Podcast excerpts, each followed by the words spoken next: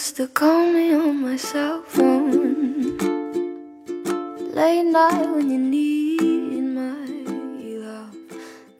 大家好，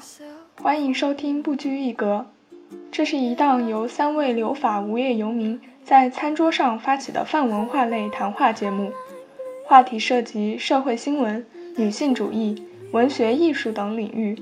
你将在这档节目里听到我们非常主观、任性，甚至的观点。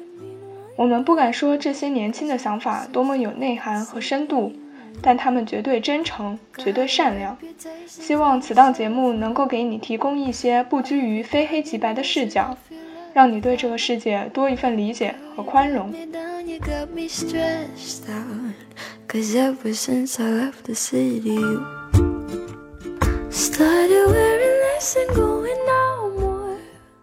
我为什么在知道北大暴力呃那个事件之前对 PUA 没什么太大关注呢？是因为觉得这个事情离我很远。然后直到呃那个北大事件发生以后，我发现我突然觉得哇，怎么这么聪明、这么优秀的女孩子都可以被骗吗？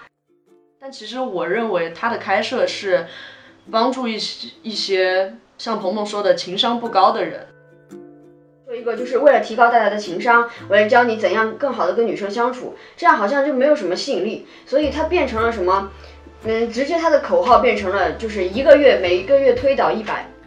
这一门学科它的卖点是在于快速的让你吸引异性，达到你想要的目的，而且通常这种目的是跟性有关的。呃，感情当中包容度、容忍度更高的人，也会成为他们下手的目标。他一旦把这个错过错误归结到受害者身上的话，就会觉得只要我不这样做，我不像这个受害者一样，我就不会遇上这样的事儿。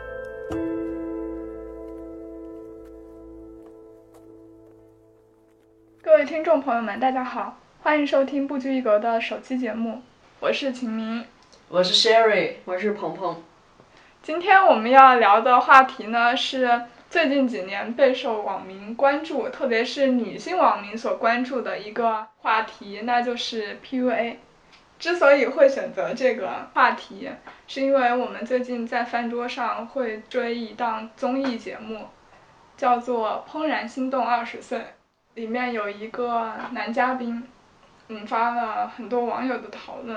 然后大家都说她是在 PUA 其中的一个女嘉宾，我们会对此持有一种怀疑的态度，所以我们就想做这样一期节目，来深度讨论一下 PUA 行为，以及它有什么危害，如何避免它造成的伤害。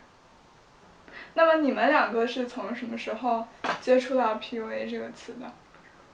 嗯，具体什么时候接触到的呢？我不太记得了。但我确实很有印象的是北大暴力事件，呃，在还有就是重庆画室女孩自杀事件，然后从那以后，PUA 这个词变得无处不在。我为什么在知道北大暴力呃那个事件之前对 PUA 没什么太大关注呢？是因为觉得这个事情离我很远。然后直到呃那个北大事件发生以后，我发现我突然觉得哇，怎么这么聪明、这么优秀的女孩子都可以被骗吗？我就对引起了我的兴趣，然后我才对 PUA 提高了一下注意，然后更重视了，然后去了解了一下它的成因啊，它为什么能造成这么大的危害。我是刚上大学收拾行李的时候，我妈说鼓励我出去接触各样的人，多恋爱。这个时候我妈说一句，嗯，但是你恋爱的时候呢，也要多考虑他人，不要太伤害到别人的心情。然后又结合身边朋友们对我的一些评价，我才想到，可能我是那个容易控制别人的人。再到后来，我身边的一些朋友可能经历了感情上的一些 PUA，呃，当然这些我接触到这些词汇的时间还是比呃包利事件要早一些。那那个时候 PUA PUA 还没有被用到所谓的职场 PUA 啊、自我 PUA 等等。我那个时候接触到的就是感情上的一些相互呃单方的利用。那个时候我注意到了这个词，然后也引起了我的很多反思。那你呢？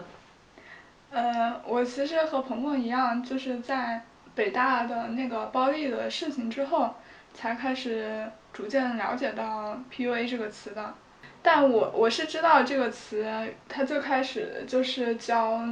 男人怎么泡妞、怎么把妹的，所以我当时看到包丽的那个新闻，听到大家说她被 PUA 什么，我还挺惊讶的，就发现其实跟我想象中的还是挺不一样的，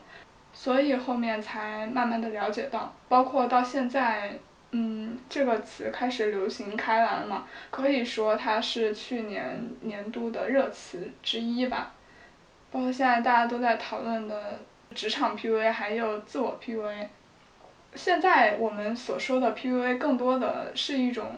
精神上的打压吧，它本身的意思已经逐渐的被淡化了，让更多的人知道 PUA 这个词，可能是一件好事，但是。在它逐渐流行，然后被泛化、被误用的过程当中，危害的严重性是会被逐渐淡化的。可能大家在遇到真正的 PUA 的时候，反而很难意识到它是 PUA。原本的 PUA 就是 Pick Up Artist，它是为了那些就是情商不高。然后不知道怎么跟女生接触的男生，用一套比较系统化的办法，让他们不那么自卑，有拥有自信的去跟女生接触交流。结果就因为太过于系统化，然后导致，呃，一旦系统化，然后它就变得非常的高效。然后因为这种高效呢，它又导致它一系列演化，演化成了较为极端的手段。这个词，它最开始源自于美国，它的鼻祖。或者说是创始人是一个叫做英文名字是 Mystery Man。啊。这个词最开始流行开来是因为一个叫 Eric 韦伯的人，他写了一本书叫做《泡妞攻略 》，How to Pick Up Girls。再后来就是有一个心理治疗师，他写了一本，嗯，翻译过来名字叫做《情色诱惑的艺术》。然后慢慢的就是那些研究泡学的人，他真的觉得这是一门，嗯，一门学科或者说是一门艺术，在 YouTube 上开课，去帮助那些宅男或者说是 incel 非自愿独身者，嗯，去 dating。所以总结上来说，呃，无论 PUA 它怎么发展，它的底色都是呃操控、掌握对方的情绪，并为自己所用。我觉得是一种带有欺骗性质的交嗯人际交往，它是有目的性的。然后后来到了大概零几年的时候，这个概念被一群留学生引入了中国。我认为它发展成一个产业是呃所有事物的呃必然会导向的一个结果吧。其实就是对于 big up artist。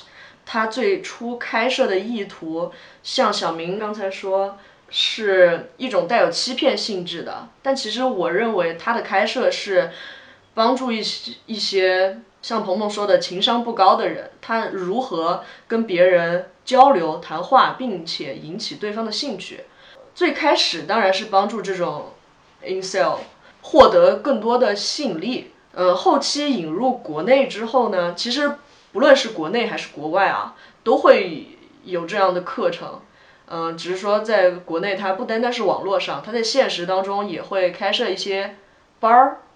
然后大量的男性平时不被受到关注的男性，他们参与这样的班，他们觉得呃能够可以提升自己呃交流的效率。呃，他如果你想他的说一个，就是为了提高大家的情商，为了教你怎样更好的跟女生相处，这样好像就没有什么吸引力，所以它变成了什么？嗯，直接他的口号变成了就是一个月每一个月推倒一百，就是我觉得这个这个其实才是重点，就是说，它不单单是简单的说提升你的。嗯，交往能力，或者是说提升你个人魅力，提升你的情商，这一门学科它的卖点是在于快速的让你吸引异性，达到你想要的目的，而且通常这种目的是跟性有关的。但我觉得这样的班，它的目标人群就已经变了。对，它逐渐变化。因为你在发展壮大之后，特别是它形成了一个产业，它需要盈利的话。就是他需要把他的目标客户去放大，特别是在国内的话，因为国内没有像美国那样的 dating 文化嘛，所以可能会有更多的人，他迫切的需要先和女孩确定关系了之后，然后再去实施，嗯，包括 dating 啊，还有发展性关系的那些目的。所以，相对于美国这种比较开放，嗯，男女关系比较开放的国家来说，它的后果会更严重一些。我认为它后期呃目标人群改变，也是因为在东亚国家这样的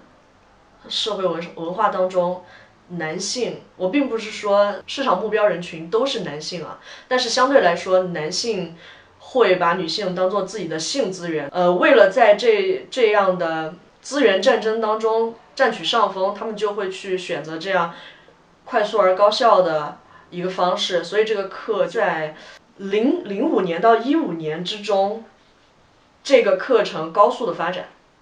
只是到后期一五年之后，女性意识比以往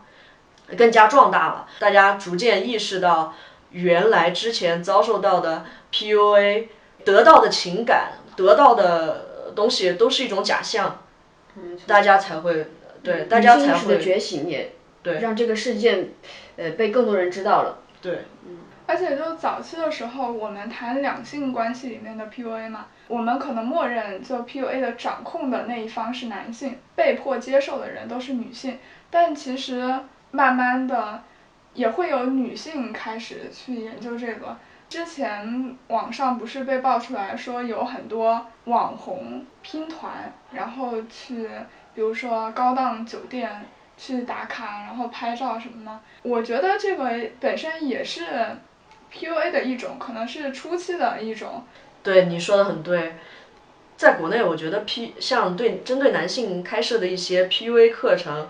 以及针对女性开展的这种名媛拼团课，或者是好嫁风培训，他们都是一脉相承的吧？就本质上都是一种教你如何快速的吸引异性的对方法。对，只是。呃，相对来说，PUA 的课程它除了能够高效的啊结识异性、获取性资源，而后更多的是一种情感操控。它是是真的会有很多方法的，它会把人给模式化。比如说，它会首先把女性分类，分类了之后，它会针对不同类型的女性，然后有一些话术啊，或者说是有一些 dating 的步骤啊。然后慢慢这样实施，在这个方法里面，人本身的一些个性或者说一些情感需求是被刻意的忽略了的。没错，它有一个很基本的步骤，就是第一步建立人设，根据不同的女性类型建立不同的人设，然后第二步就是打破既有的人设，让女生在这个哎呃这种差异中。感觉到那种这种推拉中，嗯，感觉到哎，这个人是不一样的。在打破人设之后呢，然后还有一个步骤呢，很重要的步骤就是，他会进一步的提一些要求。对对，他然后他会提要求，然后就是打压，精神打压。他们说有一些高阶的，甚至就是最后一步是鼓励自自杀鼓励。他们以一是以那个对被推倒的女性人数为荣，二是以就是女生是否为自己自残为荣，然后导致这种一种。极端的，其实最后就是会演变成一种暴力行为，使得对方离不开自己。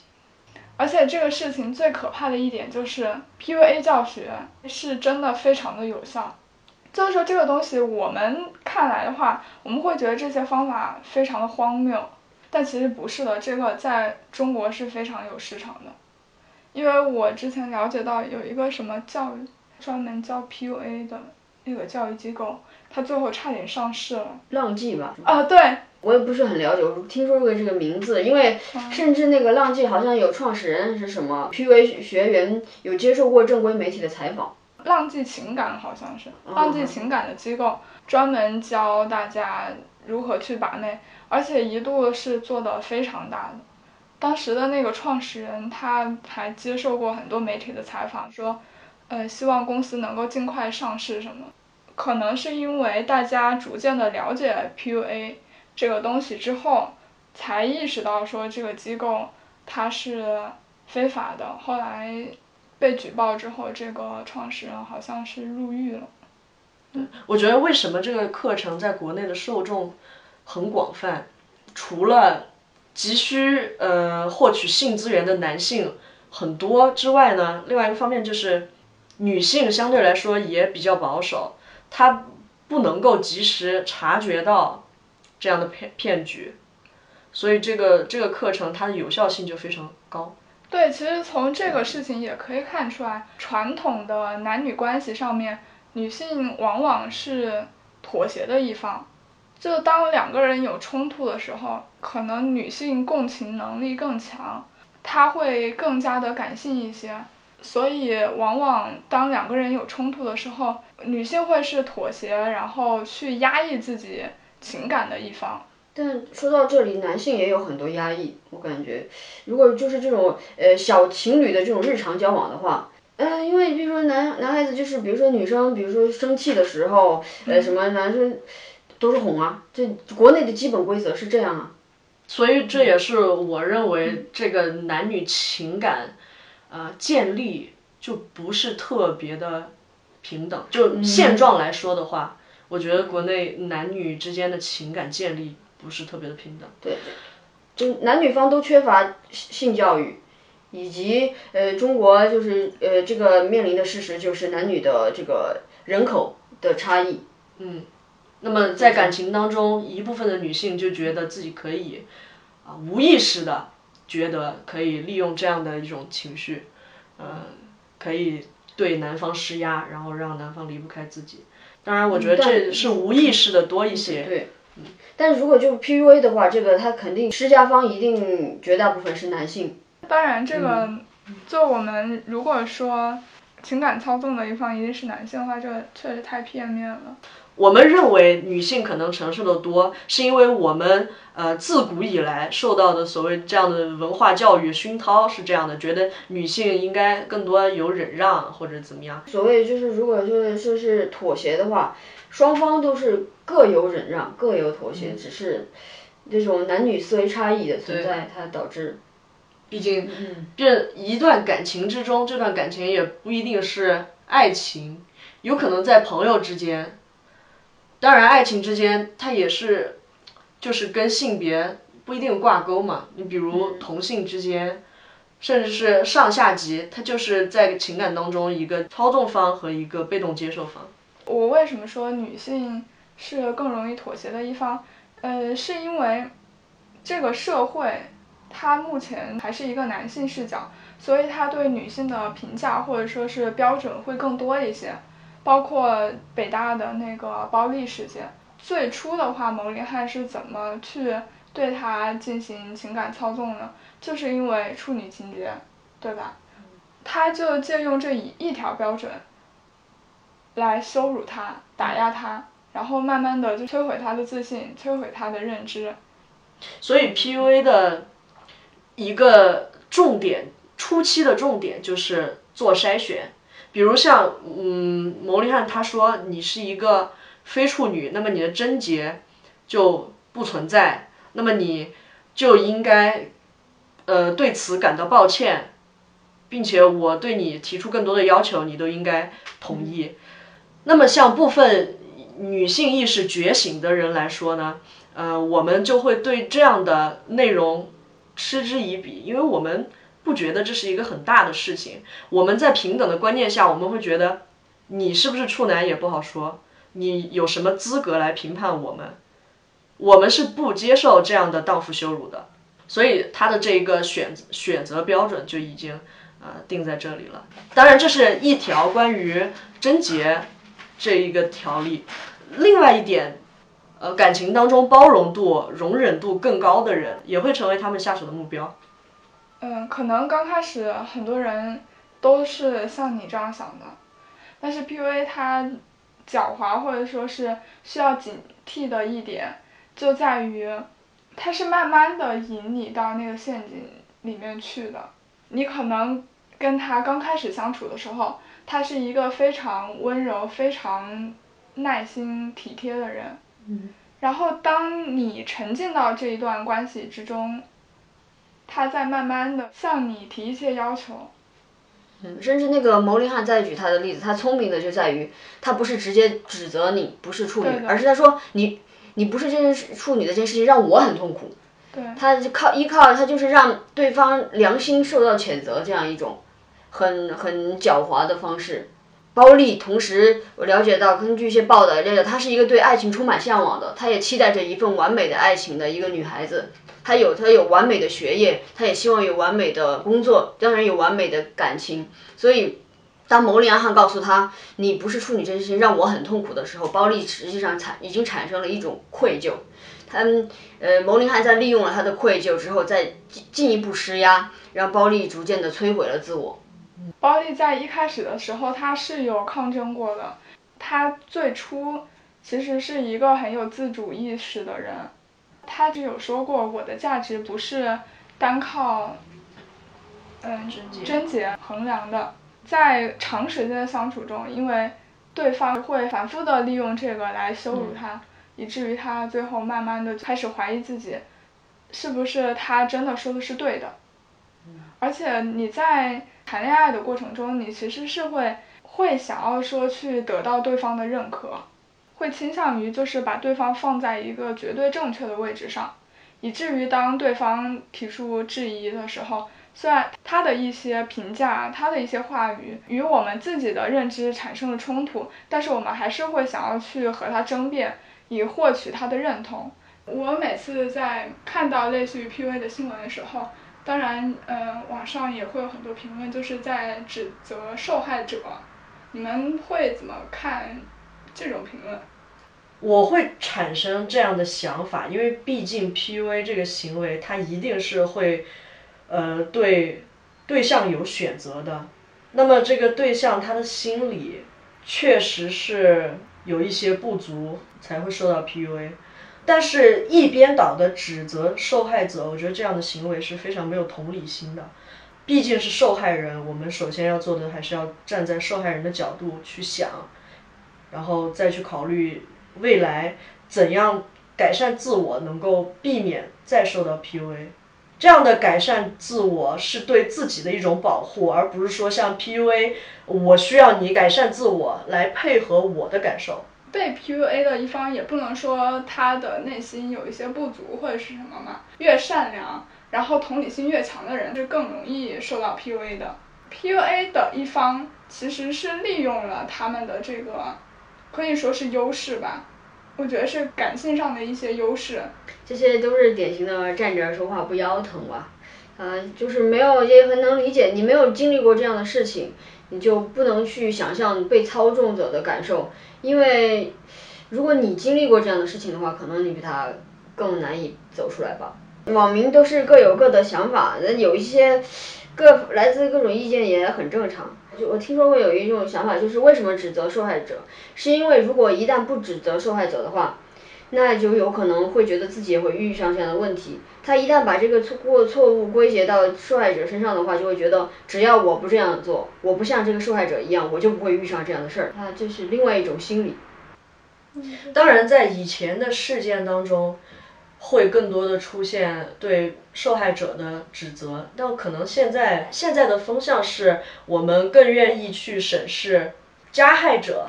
在。《怦然心动二十岁》这个节目当中，我们对菲儿的感情也更多变成了担心、担忧，而不是呃去指责他的一些过错和行为。毕竟，呃，这个年龄在这里还是相对比较幼稚的。同时，我们更加关注的也是 Jerry 这个人的一些行为。也就是说，我们的关注点终于从受害人的身上转移到了加害者的身上。我觉得这是一个非常好的转变。这个节目我没有看过，我想有一些听众朋友一样跟我一样，所以你们俩能不能讲一下他们大概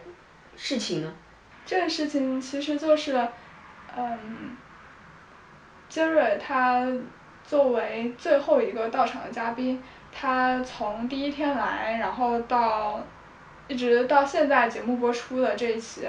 他跟菲尔的接触是最多的。他在每次和菲尔的沟通当中，他也很明确的说到，呃，菲尔是他唯一有好感的女嘉宾。他一直在强调说你的唯一性。但是呢，他同时也会跟他说，我觉得我们的进展太快了，或者说和你相处让我觉得非常的不舒服。呃，这样就会导致菲尔的心情一直是处于两极波动之中的，他会不太确定杰瑞对他到底是一个什么样的想法。听到这里，你觉得他的行为是一种 PUA 吗？听到这些，我倒不觉得他是 PUA。我认为这个男孩子是一个情商比较高的人，他不想伤害呃对方，嗯，同时呢，他也确实是能够看到对方身上一些不太合适的地方，但是他又不知道怎么表达。我对你的理解，在初期的时候，我感到是非常赞同的。我一开始看这个节目，我感到这个男嘉宾非常的诚实，我不理解为什么大家会觉得这个男生在 PUA 这个女生。嗯，我觉得他非常诚实的说出了自己对女嘉宾的一个感受，就是我确实非常喜欢你，但是你的动作确实太快了，我们的进度不应该这么快，我们应该慢慢来。我提出你的一，我对你的一些想法，希望可以在同一个步调前进。到此为止，我都觉得是很正常的一个行为。所以你当你听到小明刚刚的描述，有这样的想法是非常正常的。但实际上全貌是这个男生，他单独跟女生相处的时候，给这个女生营造一个非常好、非常开心的体验。但这个男生私下对其他的男生或对其他的女生描述自己对这个女生的情感的时候，又没有面对这个女生讲的那些啊，我很喜欢你啊这样的一个感受。他对其他的人的说法就是，其实我觉得他并没有那么好。用一个量化来说的话，就是我对其他女生的好感占四成，我对他的好感占六成。但是菲儿接受到的角度是占了八成，所以才会造成这样的一个落差。你刚刚提到觉得这个男嘉宾情商非常高，其实我认为情商高并不是说出一些我认为你会开心的话，我认为会照顾到你的话。情商高是我在说出话的时候，我注意到你的情绪是怎怎样，我要照顾你的情绪。很明显，这个 Jerry 后期看到朱菲儿，他的行为、他的心情是被自己的一些言语所牵动的，他仍然要说出继续造成这种后果的话，这不是一种情商高，其实这就是一个 PUA 的行为啊。嗯，因为是这样的，就是一般 PUA 出出现在于追求阶段，是跟呃在一起之后的阶段不一样。之所以我认为他还不算 PUA，是因为他们俩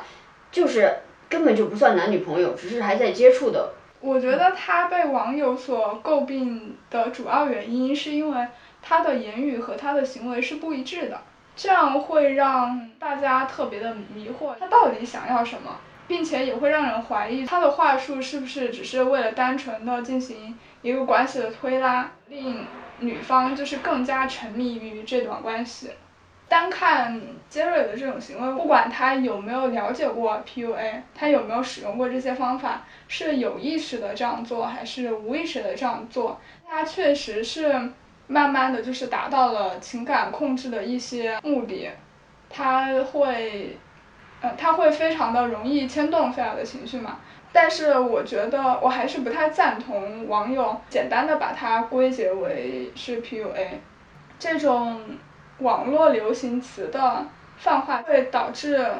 我们语料库的一种退化。比如说职场上的 PUA，大家现在会觉得老板一直否定你的工作，或者是说对你进行指责，甚至是辱骂，他们会觉得这是 PUA。但其实我觉得这种行为更准确的定义是一种职场霸凌。因为大家现在更多的人的趋势是用一个词把。这个人的所有行为特质给框定住。我想起来前段时间我看过的一本书，叫做《煤气灯效应》。这本书的名字是源自于二十世纪四十年代的一个电影，叫做《煤气灯下》。然后这本书的作者他是一个心理学家，一开始在关注这个现象，但是当时情感操纵，他在心理学上还没有一个专业的名字。他在看了这个电影《煤气灯下》之后呢，他把这种打压操纵的方式称为煤气灯效应。然后在这本书里面就有提到说，情感操纵有三个步骤。第一个不相信，就是说作为被操纵者的话，当你在听到操纵者一些很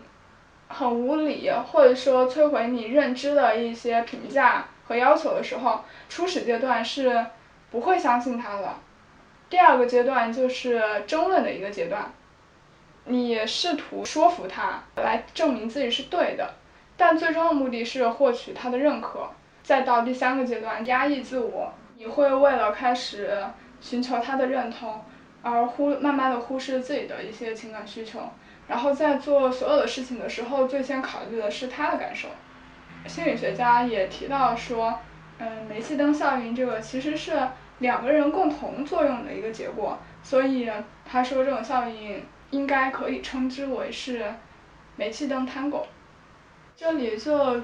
又会产生一个疑问：当你遇到这样的事情，或者是说你疑似已经陷入到一段 PUA 的关系中，你应该如何及时的发现它，并且脱身呢？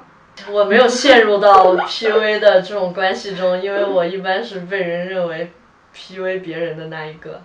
相对来说是无意识的，因为。呃，前期我对我自己的行为没有一个检讨的时候，我确实会造成一些伤害。但现在我能做到的就是，当别人对我产生了依赖，而我不想要这种依赖，我会刻意的去去制造一个一个距离，而不是像 Jerry 一样，嗯嗯，我享受你的你对我的这种依赖感，并且我要利用这个这个依赖感。刚才鹏鹏提到说。不认为 Jerry 在对菲儿进行 PUA，是因为他觉得这个阶段并不是恋爱的一种阶段，对吧？嗯。其实操纵是不一定一定要处在一段稳定的恋爱关系当中才会发生的。他的这个情况就是女方非常上头，非常难以割舍这段情，男方就利用这种情绪让他无法离开自己。我很明显的能感觉到，这是我能我会做出来的行为，是这种行为是，当我没有很喜欢这个人，但是我又不希望他离开我，同时我希望他不要再去接触别人，就是他完全这个人寄托在我一个人身上，而我享受这种独占他的心理，我才会做的事情。当然，我自我也检讨一下，就是，嗯。所以我才会觉得他他这也就是一种 PUA，这是很明显的，嗯，很明显是想要钓鱼啊，就所谓的钓鱼行为。确实，确实是这样的感觉。当你就是在告知对方，比如说要保持距离，或者是说觉得我们进展的速度应该放慢一点，可能反而会增加对方的一种好奇心。对。就是他会渴望更了解你一些。对，或者说是当我说。呃，我们应该把呃我们的关系放节奏放慢一点。这个时候，其实我知道对方会认为，那他是认可我们的这种关系了。他只是想要把关系放慢一点。他有这样的心理，是因为我的节奏太太快了，所以是我的错。我说出这句话的时候，我知道对方会这么想。有一些人可能他不是主动想要去 PUA。他只是单纯的性格方面会比较强势一些，但是，但这但我我说这些话就不是为了 我给 PUA 的操纵者一想要开脱，或者说是赞同这些行行为，我已经语无伦次了。因为因为这种行为就是一个情商正常而且有人情味、有同理心的人。我说出这样的话，我是能理解到，我是能意识到对对方会产生怎样的伤害的，所以我会选择别的方式，别的更好的方式。所以，所以当当别人说，嗯，PUA 是无意识的，或者说是这是性格使然，我觉得这并不是一种开脱。我我认为反而是，如果这个人性格使然，他应该学会去管理自己的情绪，去管理自己的言语。就当然你能这么想的话肯定是很好，但可能不是所有无意识 PUA 的人都能意识到自己的这些问题的，他可能并没有意识到自己的某些行为会对身边的人造成一些伤害。有一些被 PUA 的人，他自己可能都没法意识到啊。怎么避免这样的事情发生？肯定是两方面，一个是掌控者，一个是呃接受者。掌控者就是就是更需要自己有同同情心、同理心，接受者就是需要呃强大自己的内心。你可以做一个善良的人，但是你不要接受对方的所有的无理的要求。你不能因为对方一开始的一些呃好的东西，然后你去后期他对你提出一些无理要求，你就降低自己的标准。如果有一方已经陷入到这个关系里面，我们也不能，我们不能忽略外部的角色。可能很多两性关系里面，现呃被 PUA 的一方，他会逐渐的失去身边的朋友，会把恋人当做他的全世界。所以，当你发现这段关系已经让你有一些不舒服，或者是对自我产生怀疑的时候，我觉得可以适当的向身边的朋友求助。听听他们的意见。另外一方面呢，就是像网上鸡汤经常说的，要自信，不要太过于在意别人对你的看法。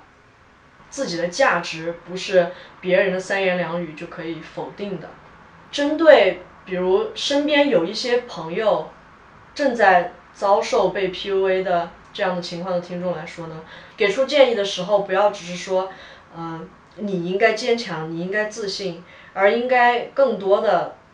去讲一些鼓励他的话，去培养被 PUA 的人的自信。同时，更重要的一点是要多揭露 PUA 者的不合理之处。关于 PUA，其实还有很多可以聊的东西。情感操纵这个话题也不是三言两语可以讲清楚的。感兴趣的朋友，我推荐大家去看一下《煤气灯效应》这本书。里面非常详尽的介绍了煤气灯效应的本质、发展过程到结果，也有许多作者在从业过程中的一些案例。当然，书的后面也提到了说如何避免陷入到煤气灯效应的关系当中。今天的节目就到这里了，感谢大家的收听，那就下一期节目再见啦，拜拜，拜拜。